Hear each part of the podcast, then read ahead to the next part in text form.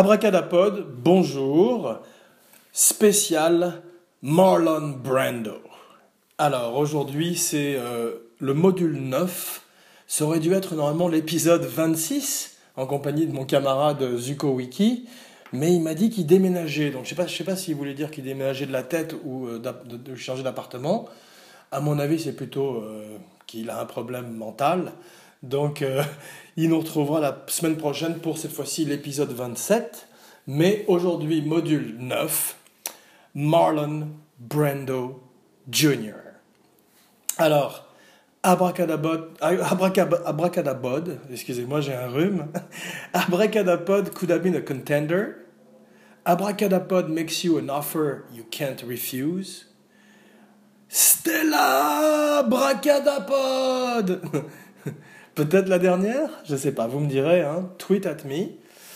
Mais en tous les cas, comme on disait lors de l'émission précédente sur la spéciale Al Pacino, tous les chemins mènent à Brando, tous les chemins mènent à Marlon, parce que c'est vrai que c'est un acteur qui est le premier, un des premiers à avoir euh, mis en pratique la méthode de, de l'acteur studio de New York, Lee Strasberg, Stanislavski, et en particulier pour Brando, Stella Adler, une très grande professeure de la méthode.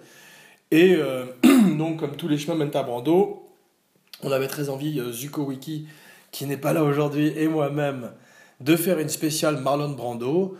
Et en nous penchant un petit peu sur la question, on s'est rendu compte que c'était difficile de faire une heure sur Marlon Brando euh, et qu'il y avait véritablement presque deux époques Marlon Brando et qui, d'une certaine manière, il faisait mentir euh, F. Scott Fitzgerald, qui avait dit qu'il n'y avait pas de, je paraphrase, de deuxième acte dans la vie d'un Américain. Bah, Brando, il a eu un bon gros deuxième acte, à l'image de son embonpoint, de son tour de taille. Et, euh, excusez-moi, les allergies toujours. Il fera donc l'objet de deux émissions, et euh, on va le faire en deux parties. C'est-à-dire que le module 9 c'est la première partie de Marlon Brando, part 1, et le module 10, ou alors l'épisode 27. c'est très compliqué, on dirait une blague, mais bon, bah écoutez, c'est les chiffres, hein, c'est la magie des chiffres, la bracadapod. sera une spéciale Marlon Brando, second part, deuxième partie, où on s'intéressera donc bien évidemment au deuxième chapitre de la vie et de la carrière de Marlon Brando. Alors, quand j'ai parlé de, cette, euh, de ces deux émissions et de ces deux parties à mon camarade Zuko Wiki, les absents ont toujours tort, euh, et d'en faire donc deux parties, il a dit, euh, sur le ton de la boutade, car c'est pas le dernier pour la déconne, la partie en noir et blanc et la partie en couleur pour ces films. C'est un petit peu vrai, quoique moi j'ai en fait délimité de façon un petit peu plus précise aux années 60 c'est-à-dire au début des années 60. Donc on va parler aujourd'hui de Marlon Brando, de 1924, l'année de sa naissance, jusqu'à 1960-62, qui est d'une certaine manière, certains diront, le commencement d'un certain déclin, mais pour moi une période extrêmement intéressante, et j'ai hâte d'être allé à la part 2 de cette émission, où on entre dans une période où Brando est euh, très différent du jeune euh, hit boy hollywoodien qu'il était au début de sa carrière. Mais comme d'habitude avec Abracadapod, commençons par le commencement. Et aujourd'hui, notre histoire commence à Omaha, dans le Nebraska. Nebraska, un album de Bruce Springsteen, je crois, assez dépouillé, eh ben, un, état aussi dépouillé. Euh, voilà, donc euh, sa maman Dorothy, euh, Julia était une actrice, une femme assez moderne pour son époque. Apparemment, elle fumait des cigarettes, elle conduisait des voitures, et puis surtout, elle était actrice et elle avait son propre théâtre. Donc, on dit même que c'est elle qui aurait contribué à lancer euh, le jeune Henri Fonda, voilà, et qu'elle a été très supporter de la carrière de son fils, en particulier au début, et voilà, et qu'il était effectivement très attaché à sa mère, comme Elvis un autre, euh, une autre icône qui a suivi un petit peu le même genre de parcours, en particulier en termes de poids, mais ça, ça fera partie d'un des chapitres de cette partie numéro 1, dont on parlera un petit peu plus tard dans l'émission. Voilà. Euh, le père de Brando, voilà, donc le père de Brando, lui, il travaille dans, les, dans l'industrie chimique, dans les euh, pesticides. Et c'est un type assez dur. Et Brando s'entend très mal avec son père.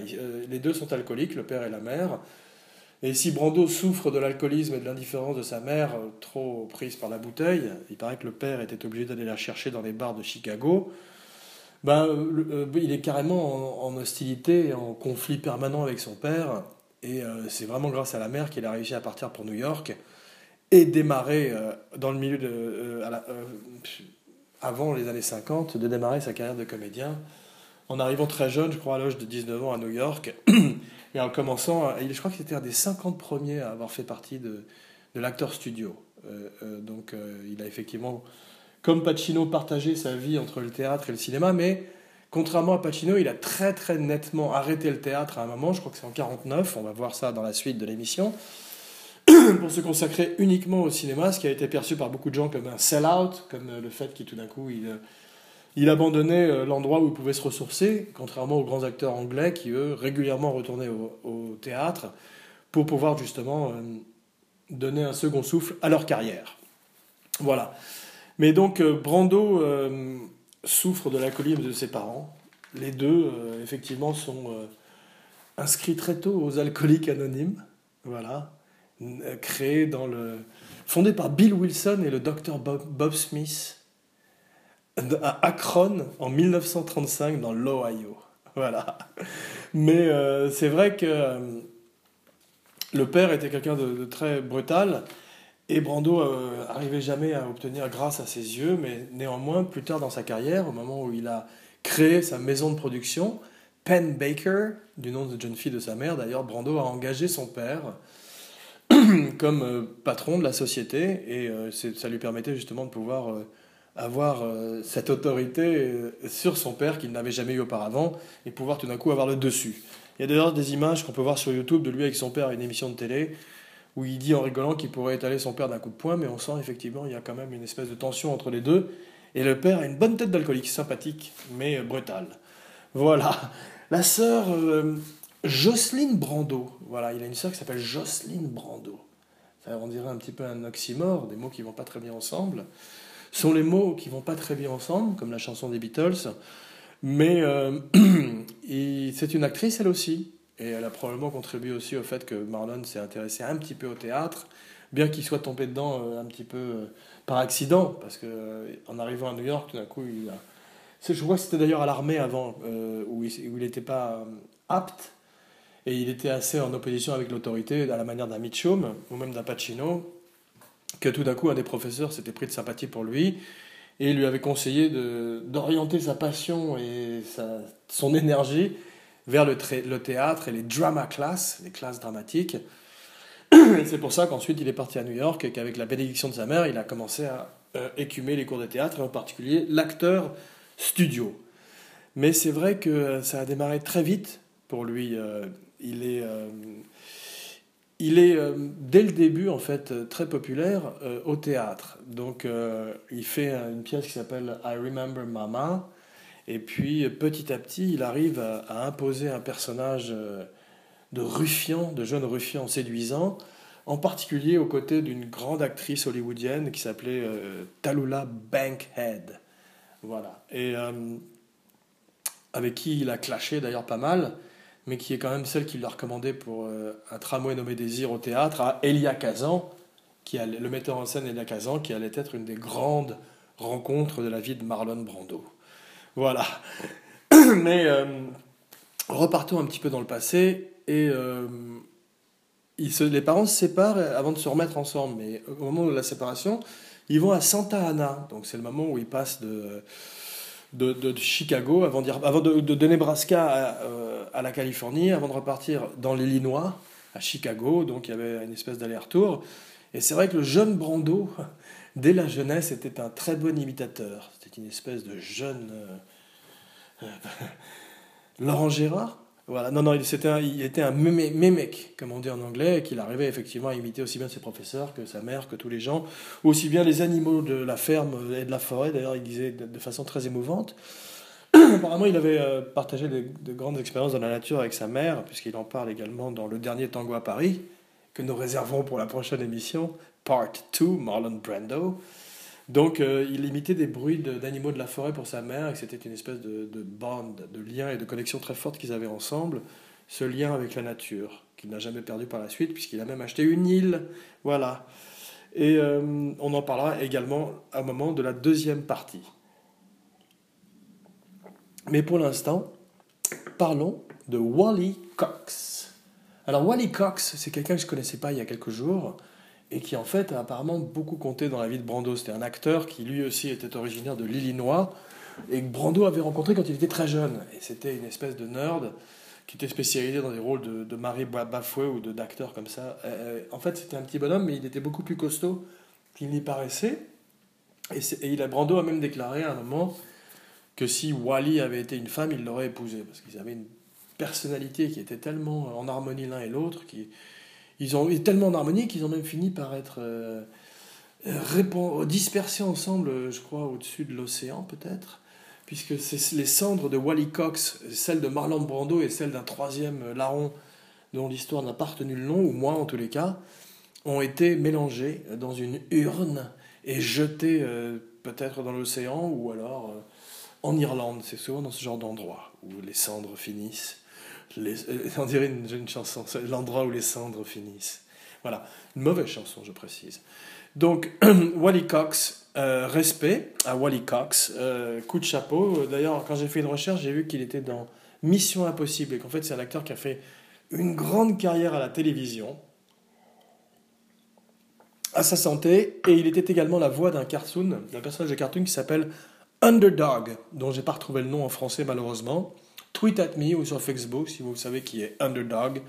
N'hésitez pas à me le dire. Mais en tout cas, respect à Wally Cox, une espèce de d'acteur euh, qui était diamétralement opposé à Brando, mais qui finalement est peut-être peut-être son meilleur ami et peut-être même, d'aucuns diront, son amant. Mais ça, euh, c'est pas à nous de le dire, c'est ni à personne d'ailleurs. Chacun ses goûts, chacun, chacun ses choix, comme on dit dans l'Ardèche. Voilà, euh, c'est donc.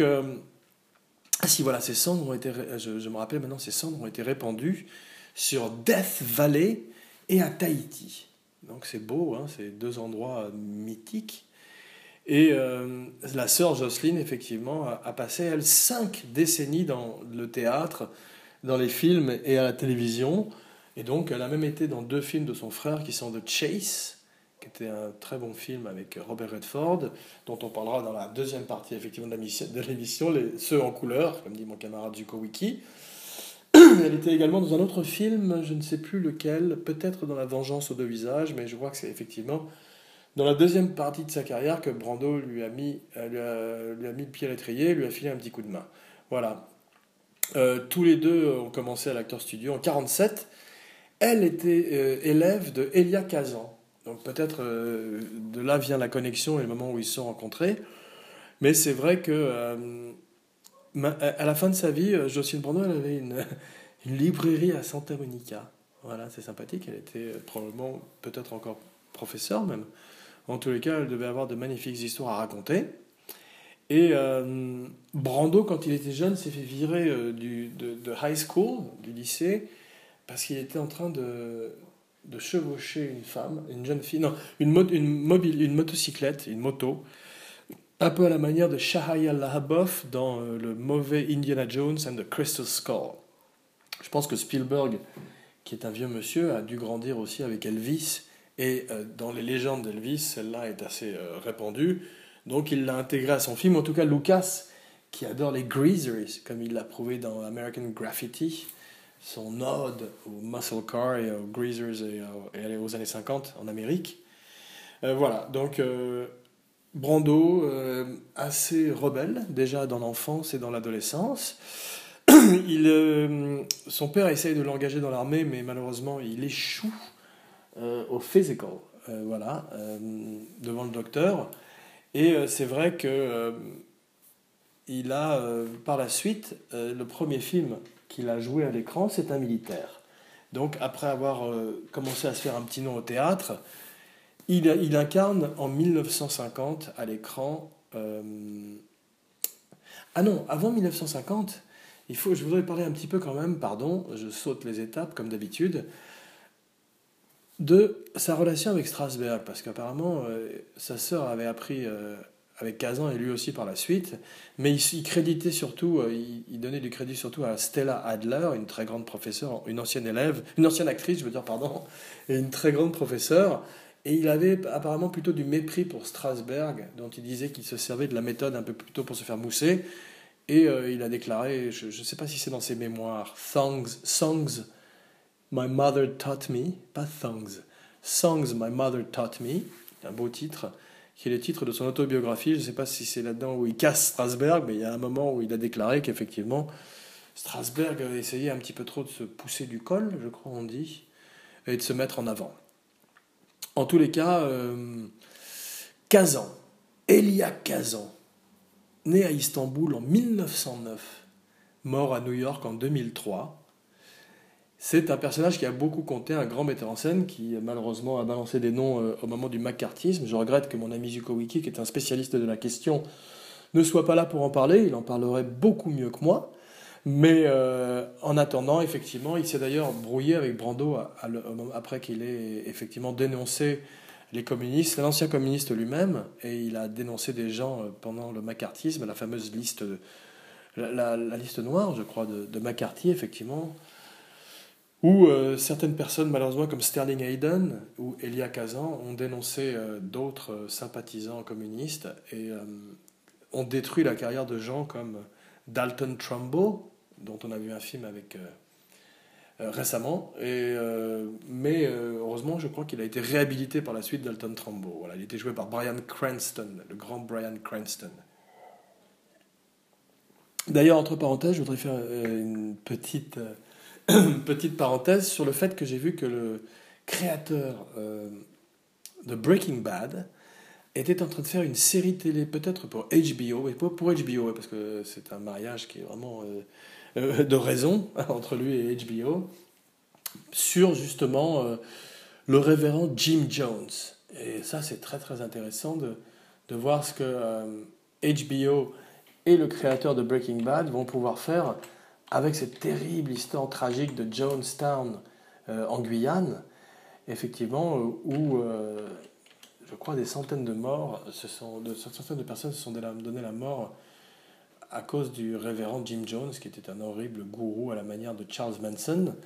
Et donc Vince Gilligan maintenant va faire une mini-series sur le révérend Jim Jones.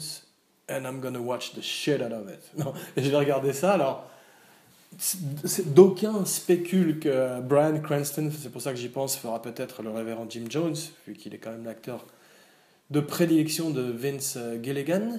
Mais euh, il y a d'autres personnes comme Michael Shannon, qui serait formidable dans le rôle et qui donnerait une aura de menace à ce personnage dès le début, parce que je pense qu'ils vont probablement raconter sa vie sur euh, toute la longueur depuis avant la Guyane et le moment où il était, je crois, à Chicago une espèce de, de preacher euh, de rue. Voilà.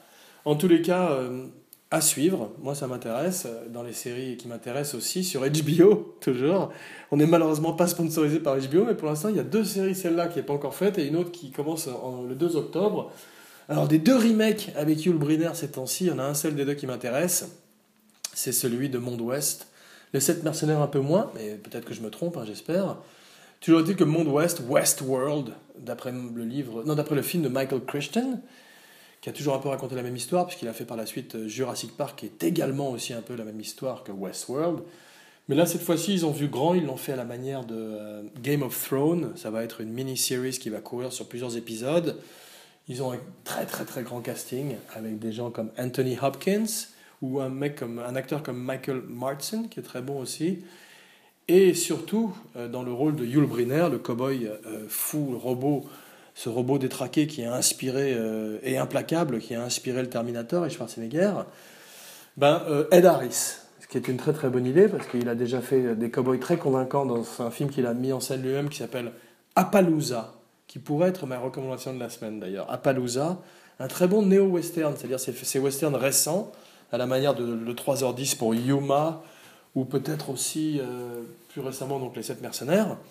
Mais c'est très bon à Palooza. C'est avec Viggo Mortensen qui, bien qu'il était euh, probablement un peu plus un nom que Ed Harris à l'époque a accepté de jouer le second fiddle, le second rôle, devant Ed Harris parce qu'il a vu que le rôle était bien, qu'il avait vraiment envie de faire un western et que Ed Harris est quelqu'un de passionné et de passionnant. Ah, ah, c'est bien ça, non?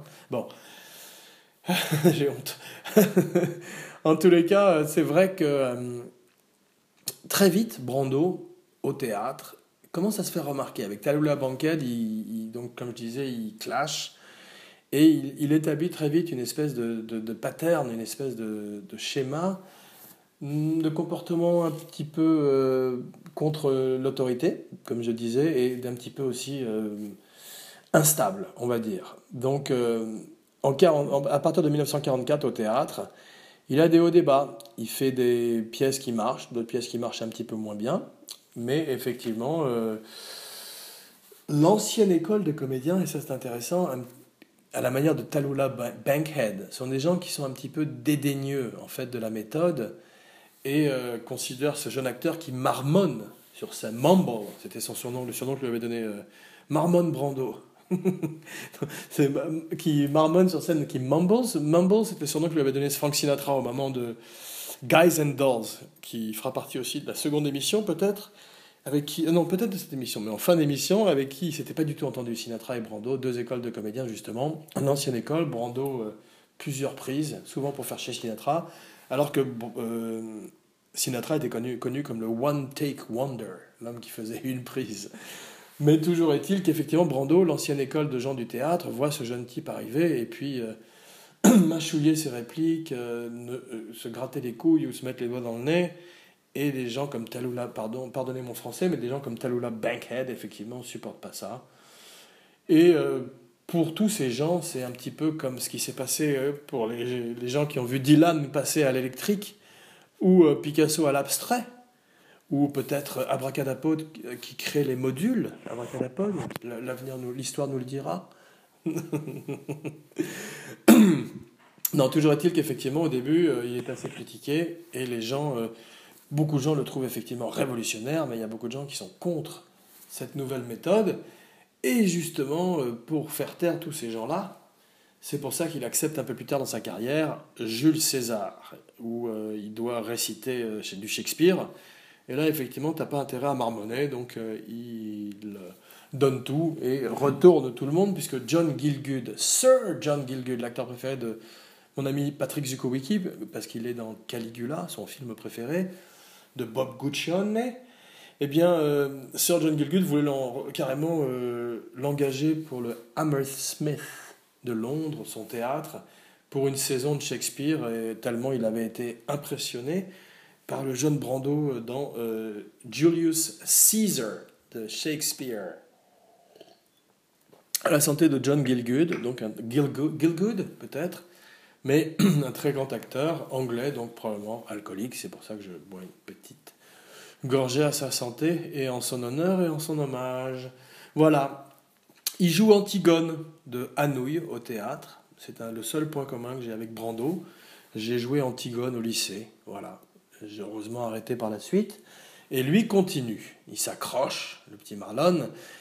Et euh, d'ailleurs, il continue à se friter avec ses costards euh, jusqu'à un soir avec, euh, sur scène où il se met à hurler parce que les, acteurs commencent à être remontés contre lui et tout le monde finit par lui faire une standing ovation, y compris les acteurs.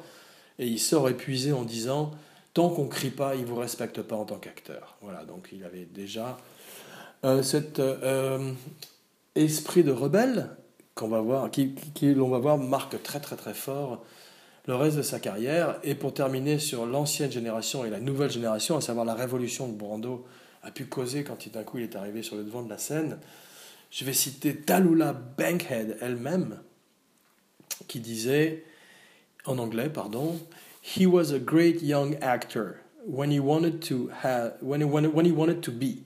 Elle bégayait un petit peu comme moi, et elle continuait en disant, But most of the times, I couldn't even hear him on the stage. Voilà, elle n'entendait pas un mot de ce qu'il disait parce qu'effectivement il marmonnait beaucoup. Marmon Brando, comme on a dit tout à l'heure, était son surnom dans les milieux autorisés. Voilà. Euh, 1947, un tramway nommé Désir. Alors voilà, ça c'est une date très importante. Tennessee Williams, Elia Kazan. c'est drôle parce que c'est Talula Bankhead, pour finir une fois de plus sur elle, qui a, pour revenir une dernière fois sur elle, qui l'a recommandé alors qu'elle l'avait renvoyé quelque temps avant de, de sa tournée parce qu'elle en avait marre de lui. C'est quand même elle qui l'a recommandé, donc elle a quand même vu que c'était une espèce de bête et quelqu'un de très très très important euh, dans l'histoire du théâtre et dans l'histoire du cinéma comme nous, comme nous l'allons voir.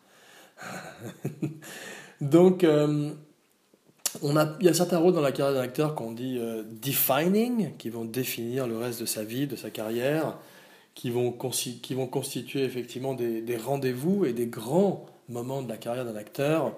Bon, Pacino, on a vu la, la semaine dernière, c'est effectivement Michael Corleone, Tony Montana, Lefty et beaucoup d'autres. Carlito Brigante, bah Brando, un de ses premiers rôles, euh, effectivement, qui a compté, c'est Stanley Kowalski. Et comme tous ces grands acteurs de l'histoire du cinéma, on se rappelle effectivement du nom de ces personnages. Et Stanley Kowalski, c'est son personnage dans Un tramway nommé Désir. Bon, bah là, une fois de plus, ça pourrait être euh, une spéciale, Un tramway nommé Désir, parce qu'il s'est passé beaucoup, beaucoup de choses sur la pièce de théâtre et sur le film. Certains acteurs ont fait la transition, Brando bien sûr, mais aussi Karl Malden, qui est un très très grand character actor, un très très grand second rôle, dont je voudrais parler un petit peu, puisqu'il a beaucoup compté dans la vie de Brando, il a fait beaucoup de films avec Brando, on le retrouve dans Sur les quais, on le retrouve dans La vengeance aux deux visages, et effectivement je crois qu'ils ont eu une amitié euh, d'une soixantaine d'années ensemble, et Karl Malden a une grande longévité, puisqu'il est mort à 97 ans, et euh, que c'est un des grands, grands, grands, grands second rôles dont je voudrais faire d'ailleurs une spéciale un jour, non pas Karl Malden, mais une spéciale second rôle, aussi bien français qu'américain, parce que à l'occasion euh, de cette émission, je me suis intéressé un petit peu plus à un acteur que j'aimais déjà beaucoup et sur lequel je m'étais déjà penché un petit peu, qui est un monsieur du nom de Timothy Carey. Alors, pas Jim Carrey, mais Tim Carey. On va parler un petit peu de lui, là, parce qu'effectivement, c'est euh, quelqu'un qui euh, a traversé la carrière de Brando, donc je ne suis pas complètement hors sujet, puisqu'il a joué dans The Wild One, c'est-à-dire euh, sauvage, euh, le film de Laszlo Benedesh, dont je vais parler un petit peu plus dans quelques instants, parce qu'effectivement il a marqué un des grands personnages aussi de la vie de Brando, et Johnny, le personnage de Johnny, et ce look surtout, qui allait marquer l'histoire du rock'n'roll au, au même titre que l'histoire du cinéma et des gens comme Elvis Presley et James Dean qui allaient modeler euh, le reste de leur carrière sur le personnage de Johnny. Mais parlons pour l'instant un tout petit peu de Timothy Carey. J'ai mis deux vidéos sur la page Facebook d'Abracadapod. Je vous invite à dîner samedi chez moi. Non, je vous invite euh, à les regarder et à découvrir ou à redécouvrir Timothy Carey, un des grands seconds rôles de l'histoire du cinéma, qui effectivement euh, a fait également deux films avec Kubrick. Donc deux Brando, deux Kubrick, bam, ça s'est fait. Il a fait un Colombo, il a fait des films avec John Cassavetes. Il a fait. Euh, bon, il, a traversé l'histoire du cinéma comme une Shelley Winters, en jouant souvent des, des bad guys. Et effectivement, même Tarantino, paraît-il, voulait le caster dans Reservoir Dogs, mais c'était à, la toute fin de sa vie. Et euh, le film lui est néanmoins dédié. Reservoir Dogs est dédié, je crois, à plusieurs personnes, dont Timothy Carey, que Tarantino a dû rencontrer à, la fin de sa vie, et qui est un des grands, grands, grands second rôles. On peut se rappeler de lui dans euh, euh, Les Sentiers de la Gloire, où effectivement il est, en, il est un des soldats euh, accusés de, trahison et de lâcheté. Et il y a d'ailleurs une sa scène d'ailleurs, que j'ai re-regardé sur YouTube, et un des prosécuteurs, un des avocats de, est joué par euh, euh, un type qui s'appelle Richard Anderson, surtout dont je me rappelle sous le nom de Oscar Goldman, le patron de l'homme qui valait 3 milliards, Steve Austin. Donc c'est drôle de penser que Oscar Goldman joue dans Les Sentiers de la Gloire. J'avais aucune, je me rappelais pas du tout qu'il était dedans. Mais en tous les cas, Timothy Carey est extraordinaire dans le film. Et on le retrouve également dans The Killing, un autre film de Stanley Kubrick, où il a ce côté manic, ce côté un petit peu euh, fou, qu'on peut retrouver euh, chez des gens comme Nicolas Cage. Donc pour tous les amateurs d'acteurs un peu déjantés, euh, un mot que je n'aime pas, excusez-moi, euh, comme Nicolas Cage ou Klaus Kinski ou des gens comme ça, ben, je vous recommande Timothy Carey, qui est dans la lignée de ces grands seconds rôles comme Harry Dean Stanton ou Jules Berry ou effectivement Carrette. Voilà, pas la peine d'aller non plus tout le temps outre-Atlantique quand on peut trouver chez soi des acteurs aussi exceptionnels que les autres. Voilà. En tous les cas, je vous ai compris, je parle de plus en plus lentement. euh, Marmon Brando donc revient euh, au théâtre. Euh, ou, en tous les cas, pas revient au théâtre, s'impose au théâtre avec un tramway de mes désirs en 47. Donc effectivement, c'est euh, ce qui est intéressant, ou en tout cas ce qui m'a intéressé moi, et peut-être j'espère vous, et je vous remercie une fois de plus de m'écouter, c'est que le rôle de Stanley Kowalski, excusez-moi encore une émission un petit peu longue, je le sens aujourd'hui, la saga Brando, deux parties, mais bon, il faut ce qu'il faut, hein, comme on dit chez nous.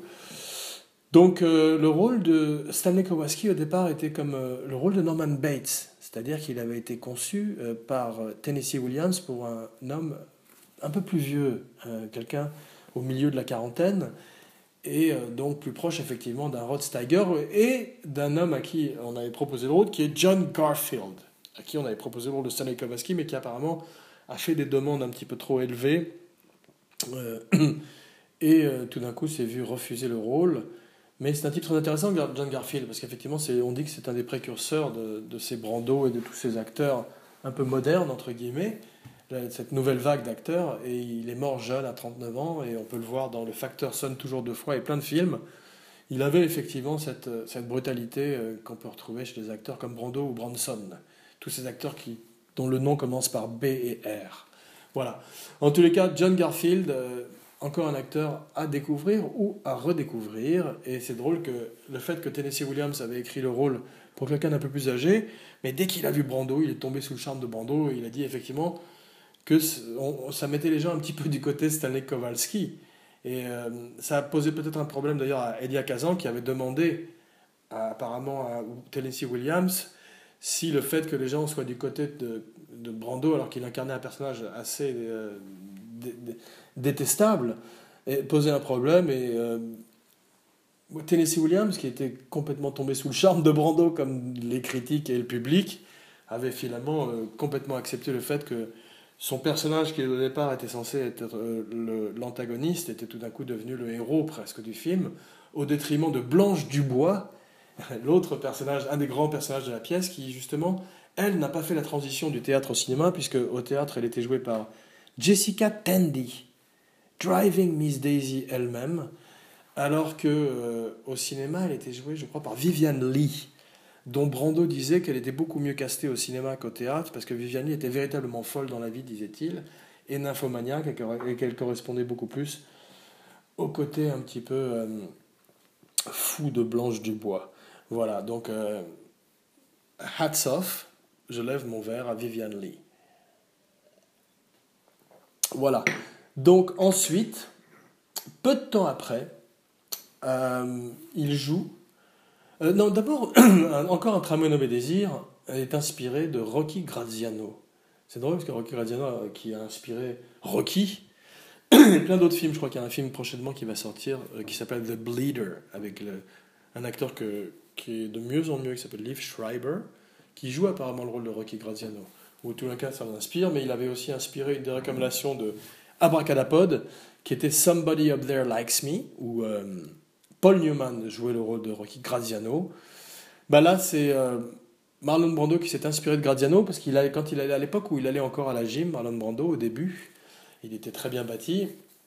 Et il y avait également Rocky Graziano qui s'entraînait là-bas. Et Rocky Graziano est allé voir la pièce, paraît-il, d'un tramway nommé Désir. Et dès l'instant où il a vu Brando sur scène et sa performance, il a dit, en anglais une fois de plus, That son of a bitch from it's that son of the bitch from the gym and he's playing me. Donc ça nous ramène effectivement au fait qu'il était un grand imitateur, un great mimic. Voilà, ça suffit avec l'anglais. Et c'est assez rapidement, effectivement, après son début au théâtre. Bon, il a 24 ans euh, au moment d'un tramway nommé Désir, pour remettre un petit peu les choses en perspective. Il est très jeune, donc c'est extraordinaire. Et euh, c'est vrai que euh, le cinéma, tout d'un coup, s'intéresse très tôt à lui. Et euh, on peut voir sur YouTube un document intéressant qui sont des essais pour À l'Est d'Éden. Bon, on sait que euh, James Dean était un, ou, on ne sait pas d'ailleurs, peu importe, que James Dean était un de ses disciples euh, et était extrêmement admiratif de lui. Et il y a beaucoup de gens effectivement qui sont inspirés, ou en les cas qui étaient très amis avec lui, comme Montgomery Clift, voilà, dont on voit des images et avec qui il a fait un film aussi. Euh, je crois que c'était The Young Lions, un film dont on parlera où Brando joue un Allemand.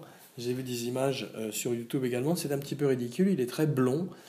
Et, euh, mais on en parlera un petit peu plus au moment de la deuxième partie de Marlon Brando Part 2, comme son nom l'indique. voilà, en tous les cas, The Men, les hommes, en 1950, son premier rôle au cinéma. Bon, à la manière de Daniel Day-Lewis, plus tard, il joue euh, dans euh, My Left Foot, il joue un paraplégique. Et effectivement, pour la préparation du rôle, il est allé euh, passer du temps avec des militaires, des blessés, des vétérans, et il a vécu un petit moment dans une chaise roulante également. Et j'ai pas vu le film, mais paraît-il était-il très convaincant. Et on peut également voir des images sur YouTube, mais c'est un film qui est un succès et qui contribue tout d'un coup à faire de lui une espèce de, de star de cinéma, au même titre qu'une star de théâtre. Donc c'est à ce moment-là qu'il arrête le théâtre, ce, que plein de gens vont lui reprocher par la suite, parce qu'effectivement, euh, il préfère peut-être l'argent, et euh, très souvent, ses choix ont été motivés par l'argent, et il a toujours eu toute sa vie, comme on va le voir un petit peu plus tard aussi, un mépris et un dédain pour Hollywood, et pour lui-même, d'une certaine manière, puisqu'il euh, il, a, commencé à, s'abîmer avec la nourriture, comme on va le voir très vite aussi, et qu'il avait, euh, comme ses parents étaient alcooliques, lui avait cette espèce d'addiction à la, à la, bouffe, et euh, ce tempérament autodestructeur. Voilà. En tous les cas, 23-24 ans, c'est parti. il est une énorme star. Et c'est la première fois qu'Hollywood a une espèce de, de héros euh, de la classe, entre guillemets, même si c'est pas tout à fait ses origines, mais avec Stanley Kowalski et les personnages qui commencent à incarner au théâtre et au cinéma, un héros de la classe ouvrière, un blue collar, un col bleu, un working class hero is something to be. Voilà, et euh, donc petit à petit, euh, il séduit par cette espèce de nouveau modèle de, de leading man d'Hollywood, très très différent des Cary Grant ou des Gregory Peck qui sont venus avant lui et qui étaient des gens très polissés, très, très groomés par les studios. Et lui d'ailleurs, on va le voir par la suite, n'a jamais signé aucun contrat avec aucun studio. Et à chaque fois qu'il s'est euh, accoquiné avec l'un d'eux, l'un des studios, eh ben ça s'est toujours souvent mal terminé et euh, très vite il est devenu la bête noire d'Hollywood, mais ce sera la partie, ce sera effectivement euh, le début de la deuxième partie de Marlon Brando, la saga, saga Africa, voilà. Donc euh, euh, il évite le service militaire pendant la guerre de Corée, donc il fait quand même Les Hommes, le film de guerre, mais il est réformé. P4. Non, il est réformé, je ne sais pas comment, mais il évite effectivement le service militaire. Très tôt dans sa carrière, ce salaud se met à utiliser des, euh, des notes, c'est-à-dire ce qu'on appelle des cue cards en anglais, qui sont ces espèces de petits anti-sèches qu'il colle un peu partout dans le décor et sur ses partenaires, afin de euh, ne pas oublier ou de ne pas avoir à apprendre son texte. C'est une espèce de tradition euh, d'acteur un peu gâté qu'a reprise Johnny Depp puisqu'il a poussé le truc, euh, comme faisait Brando en deuxième partie de carrière, il a mis, où Brando se mettait une oreillette dans, dans l'oreille, donc, pas dans le cul, et euh, se faisait dicter les répliques par son assistant, ce que fait d'ailleurs Johnny Depp dans la plupart de ses films. Mais ceci dit, paraît-il, l'a-t-il fait pour Les Pirates des Caraïbes, et il est très bon quand même. Donc, euh, l'excuse de Brando, comme probablement celle de Depp aussi, c'est que ça a additionné un petit peu de spontanéité et de réalisme à la performance, le fait de pouvoir tout d'un coup lire ses répliques euh, off caméra plutôt que de les mémoriser. Bon, est-ce que c'est un menteur, est-ce que c'est un feignant? Marmon Brando, on ne saura jamais. Mais en tous les cas, beaucoup de, metteurs en scène au début sont contre ça, et puis petit à petit, il devient tellement puissant qu'ils n'ont plus beaucoup droit à la parole. Voilà, en 1951, un tramway nommé Désir au cinéma. Bon, alors là, énorme succès également. Ça contribue à de nouveau marquer ce personnage de, working class hero. Euh, working class? Non, ça suffit, tais-toi, ta gueule. Euh, et, de nouveau euh, mettre Brando sur la carte comme le grand acteur de sa génération. Bon, il enchaîne avec un film avec Elia Kazan, toujours, son mentor, son professeur. Ce film-là, j'hésite un peu, s'appelle Viva Zapata Je le dis comme ça parce qu'il y a un point d'exclamation. Et c'est donc la vie de, dans le titre, et c'est donc la vie euh, euh, de Emiliano Zapata, révolutionnaire mexicain. Euh, on peut voir des images, j'ai pas vu le film non plus. Ça fait partie curieusement de ces nombreuses fois. Bon, c'était une autre époque, hein, c'était une autre époque où les acteurs jouaient des, des ethnies, jouaient d'autres, d'autres races que les leurs. On fait plus ça aujourd'hui, heureusement.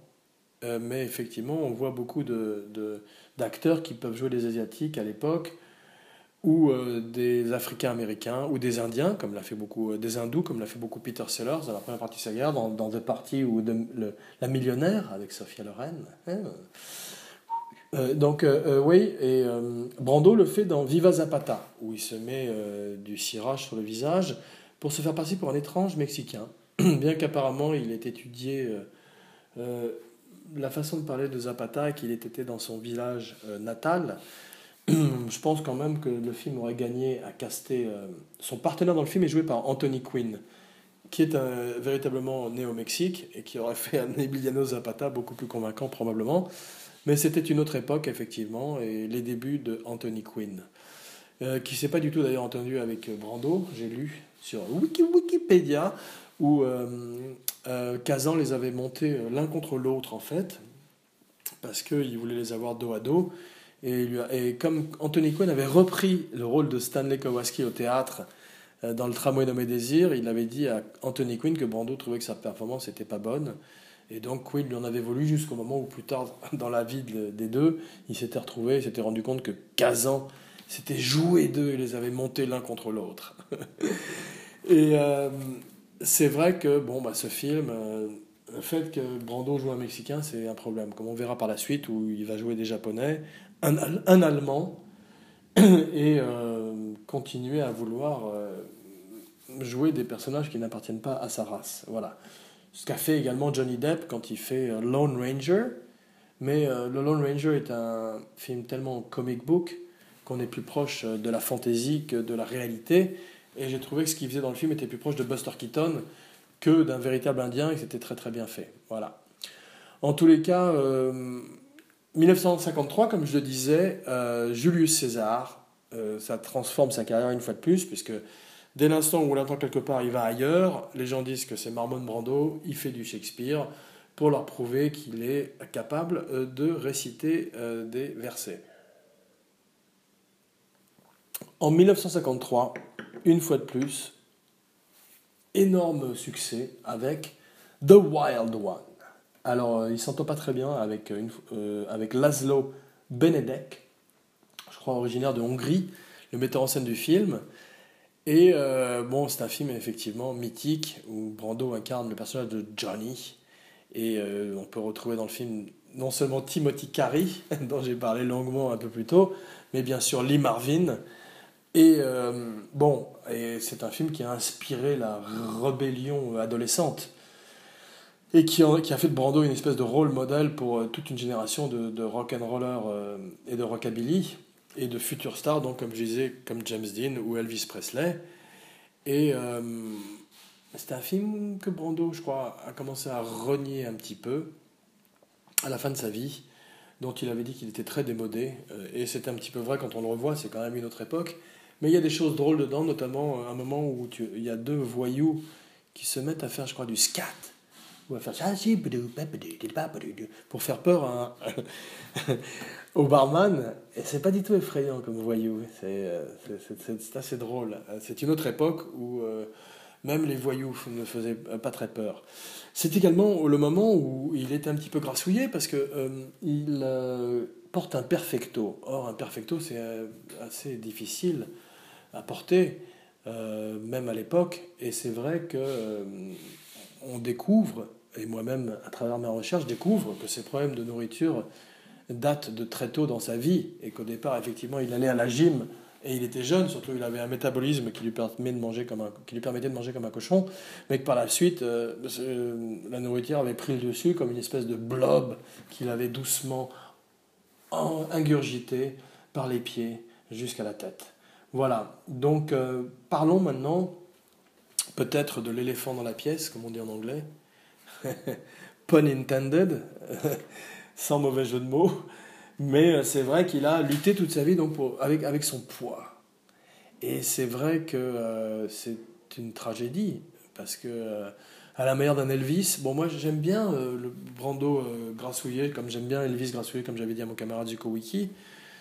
Je trouve qu'ils ont une puissance et toujours une tragédie de cette espèce de statut meurtris par eux-mêmes, souvent à cause de la nourriture, même à la manière d'un Depardieu euh, en deuxième partie de carrière ou d'un Gabin. C'est des gens qui amènent une gravitas et un poids. J'aime beaucoup sa performance. J'ai mis du temps, j'ai mis 20 ans à aimer sa performance dans euh, Apocalypse Now. Brando, le colonel Kurtz, mais ça aussi j'en parlerai dans l'émission prochaine. Mais c'est vrai que euh, très tôt, il a une relation émotionnelle et passionnelle avec la nourriture.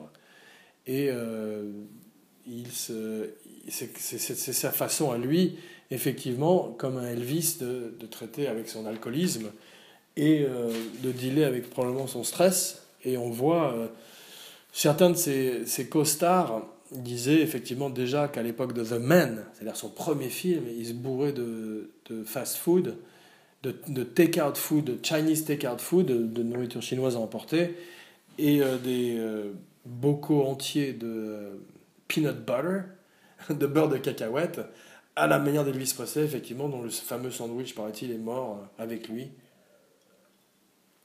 entre ses mains, sur les toilettes. Voilà, mais ça c'est... Euh, euh, spécial Elvis Presley, d'ailleurs, bientôt sur Abracadapod, parce que bien qu'il n'ait pas fait de très bons films, peut-être un, King Creole, c'est quand même un personnage qui est très intéressant. pour Abracadapod et peut-être pour mon ami Zuko Wiki. Voilà, en tous les cas, euh, déjà au milieu des années 50, il mange des boîtes entières de malomar. Alors malomar, ça c'est un truc qui m'a intéressé presque autant que, euh, que Marlon Brando lui-même.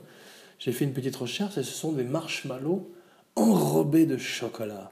Voilà, donc euh, why Mais en tous les cas, aussi des, des cinnamon buns. Alors ça j'aime pas beaucoup, je sais pas pourquoi. La cannelle, euh, les Américains en mettent partout, dans les gâteaux, dans les tartes aux pommes, aussi bien que dans leur chewing-gum, et c'est pas ce que je préfère. Et Marlon Brando euh, boit un carton entier de lait par-dessus tout ça, parce qu'effectivement, euh, he, washes down, he washes it down with a quart of milk.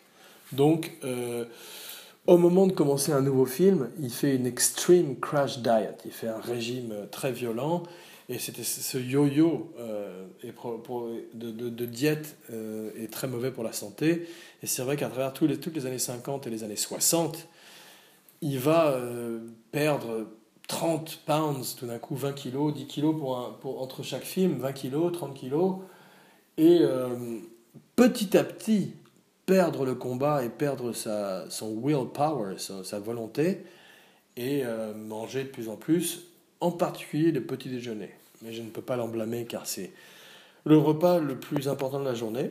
On ne le dira jamais assez, abracadapod, la magie du cinéma et euh, un repas que j'affectionne particulièrement, presque autant que... Si, si je devrais dire mon repas préféré c'est le petit déjeuner et ma fête de l'année préférée c'est Halloween. Si je devais euh, un petit peu définir mon personnage dans un profil, c'est ce que je dirais. Voilà. Donc, Pinks. Tout ça nous amène à Pinks, à Los Angeles. Pinks, euh, c'est effectivement euh, un endroit où on mange des hot dogs. Pas les meilleurs hot dogs du monde, mais c'est un endroit où Marlon Brando aimait bien aller à 3-4 heures du matin pour s'enfiler 6 hot dogs. Alors moi, je, suis allé de temps en temps à Pinks. J'ai du mal à en finir un. Mais euh, apparemment, c'était son truc. C'est vrai que c'est un des, un des lieux connus de Los Angeles. Ça prouve à quel point Los Angeles n'a pas une, histoire architecturale passionnante puisque c'est un hot dog stand. Mais bon, excusez-moi, j'ai mon hot dog c'est quoi ça dans la gorge? Donc, euh, il aime beaucoup les petits déjeuners. Et euh, on verra par la suite d'ailleurs que sur One Eyed Jacks, son western qu'il a mis en scène qui s'appelait euh, La vengeance aux deux visages, je crois en français, qui est un film que j'aime beaucoup, qui n'a pas marché à l'époque et qui a été redécouvert par la suite, mais dont je voudrais parler beaucoup plus par la suite, et qui fera l'objet de probablement 10 minutes dans la prochaine émission, avec ou sans Zuko. Et euh, à l'époque de One Eye Jacks, euh, les costumiers, ou la costumière, on dit souvent la costumière, je sais pas pourquoi, euh, refaisaient ses pantalons quasiment tous les jours pour, parce qu'il craquait les coutures tellement il bouffait sur le plateau. Et à la fin, on lui a amené un gâteau pour son anniversaire sur lequel il y avait marqué Ne nourrissez pas le metteur en scène, do not feed the director. Donc, euh, et on lui a offert également une ceinture à ce moment-là pour son anniversaire sur laquelle était écrite Hope it fits. On espère que ça va aller, que ça va, ça va t'aller. Voilà, donc euh, tout le monde se moquait gentiment du gros et apparemment il le vivait pas trop mal puisqu'il était le metteur en scène du film. Et si les gens lui offraient un gâteau avec marqué Don't Film de Director, c'est que tout le monde était finalement euh, assez à l'aise autour de son embonpoint et c'est plutôt sympathique, je trouve. ça me fait plaisir de savoir que c'est bien vécu par tous ces gens. En tous les cas, il avait déjà, paraît-il, un cadenas sur son réfrigérateur, d'où la célèbre anecdote euh, avec Jack Nicholson, euh, que je ne raconterai pas, sinon cette émission va véritablement durer deux heures, mais euh, dont on a déjà parlé avec mon ami Zuko Wiki dans une émission précédente. C'est vrai que, pour terminer sur la nourriture, il est au moment du tournage du, des, mutinées du Bounty, non pas la barre chocolatée, quoique ça serait, ça serait bien. C'est peut-être ça en fait, les mutinées du Bounty. Il a mangé plein de Bounty, des très gros, au moment du Bounty. Non, il aurait eu 53 euh, différents pantalons qui auraient tous craqué sur le film. Voilà, et qu'il allait tout d'un coup, euh, comme il était très stressé sur le film, et que la presse et les studios étaient de, s'attaquer énormément à lui et que c'était le moment où il est devenu la bête noire d'Hollywood, dont on parlera justement dans, l'émission, dans la prochaine émission. Il partait tout seul sur un lagon dans une euh, barque et il allait manger de la glace, de l'ice cream, de la crème glacée, qui on le verra par la suite est un de ses mets préférés. Euh, voilà. Donc euh, c'est pas le lagon bleu, mais c'est voilà. Il est tout seul avec son pot d'ice cream sur un lagon. C'est beau, ça aussi il faudrait faire un film là-dessus. Je ne sais pas qui pourrait jouer Marlon Brando, mais euh, c'est un rôle intéressant. James Franco. en tous les cas, euh, sur les quais. Elia Kazan. Alors je crois que déjà ils sont, euh, il est déjà déçu par Kazan parce que je crois qu'à cette époque-là, Kazan a déjà balancé les noms et Brando a plus envie de travailler avec lui. Mais bon, le rôle de Terry Malloy, une fois de plus un, un nom dont on se rappelle, est trop bien écrit par Bud Schulberg pour que Brando le refuse. Et euh, c'est pour lui l'occasion de croiser à nouveau ou pour la première fois les très très très très très très très grands euh, character actors, second rôle de, l'acteur studio et de Hollywood au début des années 50, qui sont effectivement Lee Jacob, Lee Jacob, Rod Steiger bien sûr, qui marche dans les traces de Brando d'ailleurs, et Karl Malden, voilà, qui nous a quittés en 2009. Karl Malden, Les rues de San Francisco. Je l'ai vu l'autre jour dans un film qui s'appelait, je crois, Parish, sur euh, Turner Classic Movies, très très bonne chaîne qui passe des, classiques de l'histoire du cinéma. C'est un film qui n'était pas passionnant, mais dans lequel euh, il avait une scène avec un acteur du nom de Troy Donahue. Également un acteur pas très passionnant, mais euh, Karl Malden le mangeait, était infiniment plus puissant que lui dans la scène. Et avec cet œil bleu et cet œil cassé de boxeur, et ce nez cassé de boxeur, cet œil cassé de boxeur, il était extrêmement menaçant. Ce qui explique pourquoi euh, Brando le retrouve euh, à travers sa carrière et dans le rôle du méchant de La vengeance aux deux visages, dont j'aimerais vraiment faire une spéciale parce que c'est un film qui, à mon avis, gagnerait véritablement à être reconnu, mais c'est un film de 1962, et comme je vous le rappelle, aujourd'hui, le turning point de Abracadapod sera en 1960. Voilà. Première partie, 1924-1960. Deuxième partie, 1960-2004. Voilà. Donc, euh, euh, Sam Spiegel. Je, suis triste de parler de Sam Spiegel sans mon ami Zuko Wiki parce que c'est son, euh, son modèle. Il a basé sa vie sur Sam Spiegel. Et c'est pour ça que je ne vais pas énormément en parler parce que je pense qu'il le fera lors d'une prochaine émission et qu'il le fera beaucoup mieux que je ne peux le faire maintenant. mais Sam Spiegel arrive à séduire Brando, qui au départ effectivement refuse euh, sur les quais, comme la plupart de tous les rôles qu'il a eu, qu'on lui a proposé, avec 100 000 dollars, ce qui est déjà pour l'époque une très très très belle somme, qui doit représenter aujourd'hui à notre époque un milliard de dollars. Et le rôle était euh, également pressenti peut-être pour euh, Frank Sinatra, qu'il a presque eu, parce qu'il était de Hoboken, dans le New Jersey, et qu'effectivement les syndicats sont très puissants à Hoboken, dans le New Jersey. Probablement, je ne sais pas. Tweet at me. En tous les cas, euh, il gagne un Oscar. C'est parti. Euh, il est. Euh, ce qui est très intéressant, c'est que il y a une scène dont j'aurais parlé sur les quais avant de, passer à autre chose. C'est la scène où son frère, qui est joué par Rod Steiger, le pointe, le menace avec un revolver. Dans le script de, Schulberg, euh, Brando euh, passait toute la scène sous la menace du revolver de son frère euh, en ayant peur. Or, Brando a dit Mais ça se passerait jamais comme ça dans la vie. Si mon frère pointe un revolver sur moi, ça se passerait jamais comme ça. Et dans le film, on voit ce qu'a gardé Kazan. Il a gardé la suggestion de Brando, parce que Brando pousse gentiment le revolver avec ses mains.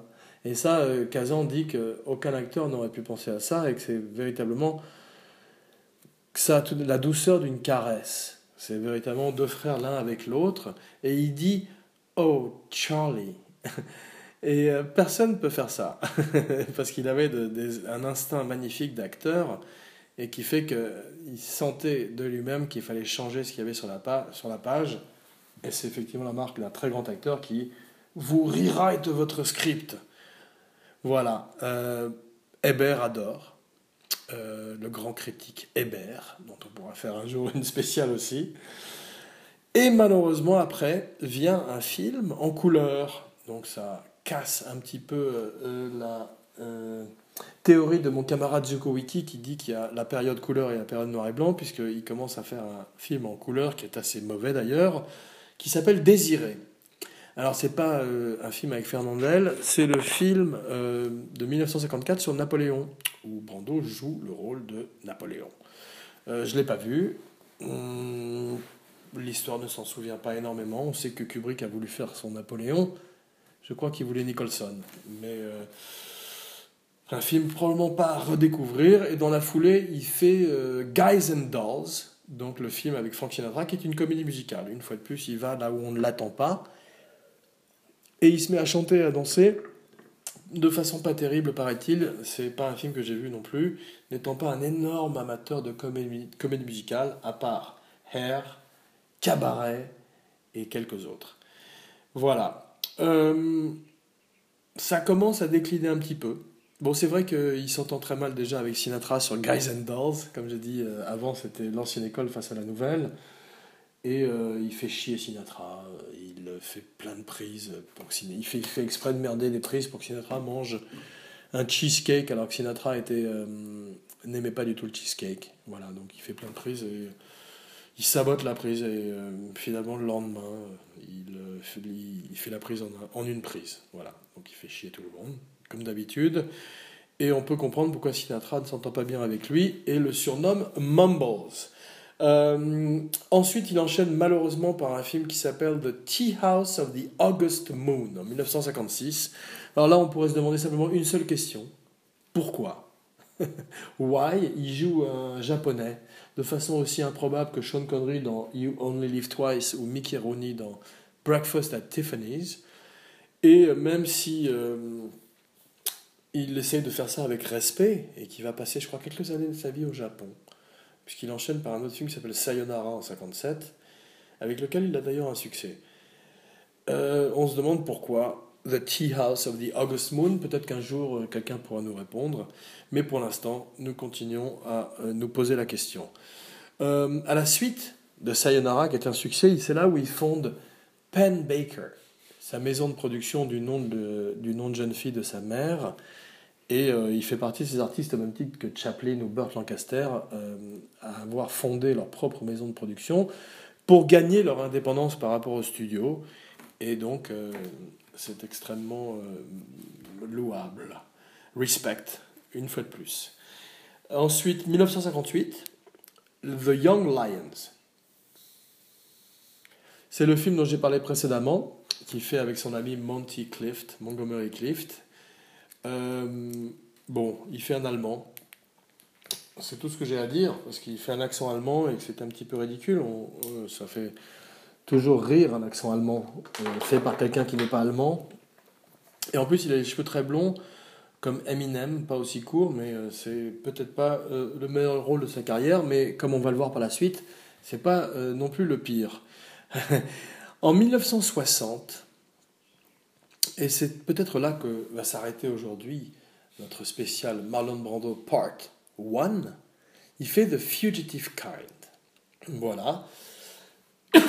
avec Sidney Lumet. Et la semaine prochaine, Marlon Brando Part 2, 1962, One-Eyed Jacks, La vengeance aux deux visages. Donc effectivement, ce sera le moment d'évoquer la deuxième partie de la carte de, Brando. Certains diront que c'était un comeback. Euh, dans, les mots de, dans les mots éternels de mon philosophe de chevet LL Cool Don't call it a comeback. Et euh, on parlera effectivement un peu plus de son, sa séparation d'Hollywood, son expérience euh, avec le cinéma européen, avec Bernardo Bertolucci, et euh, bien sûr le parrain, Apocalypse Now, Superman probablement, et toute la deuxième partie, la deuxième époque de la vie et de la carrière de Marlon Brando. Voilà, le grand géant euh, de l'histoire du cinéma. Euh, et qui a inspiré énormément d'acteurs comme Paul Newman ou Steve McQueen ou James Dean, comme on a vu. Et euh, qui nous permettra de nous pencher un peu plus sur Hollywood et sur l'état du cinéma dans les années 70 et les années 80. Ma recommandation de la semaine, euh, pour changer, une fois n'est pas coutume, je suis euh, le lead de mon camarade Zuko Wiki et je recommande une série télé. Alors une série télé qui n'est pas complètement récente puisqu'elle date de 2006 et qu'elle a duré euh, l'espace de 4, séries de 6 épisodes de 2006 à 2010. Une série qui s'appelle The IT Crowd. IT Crowd. Voilà. et qui est créée par Graham Liner Rand, j'espère que je prononce bien son nom, avec le grand Chris O'Dowd. Chris O'Dowd, c'est un super acteur euh, qu'on a pu voir dans Bridesmaid et qui est très drôle. Je crois qu'il est irlandais. Il y a également Richard Aoyad, qui depuis a fait carrière également comme metteur en scène, avec un, movie, un film qui s'appelle, je crois, Submarine, et un autre film qui s'appelle The Double, avec euh, Jesse Eisenberg, que j'ai pas vu, ni l'un ni l'autre. Et Catherine Parkinson, c'est un film sur... Euh, c'est une, une, série comique anglaise qui est passé euh, euh, sur le Channel 4 et euh, qui est très drôle parce qu'elle elle a un humour complètement non sensique et qu'elle rappelle effectivement l'esprit des Monty Python tout en adaptant un côté moderne avec des acteurs extraordinaires comme, comme savent le produire les Anglais. En tous les cas, ça, ça, conclut notre très longue émission sur Marlon Brando Part 1. merci et euh, j'espère à la semaine prochaine pour le module 10 ou l'épisode 27, je crois. je suis un peu perdu. Et euh, Marlon Brando Part 2. Jean Weber, signing off.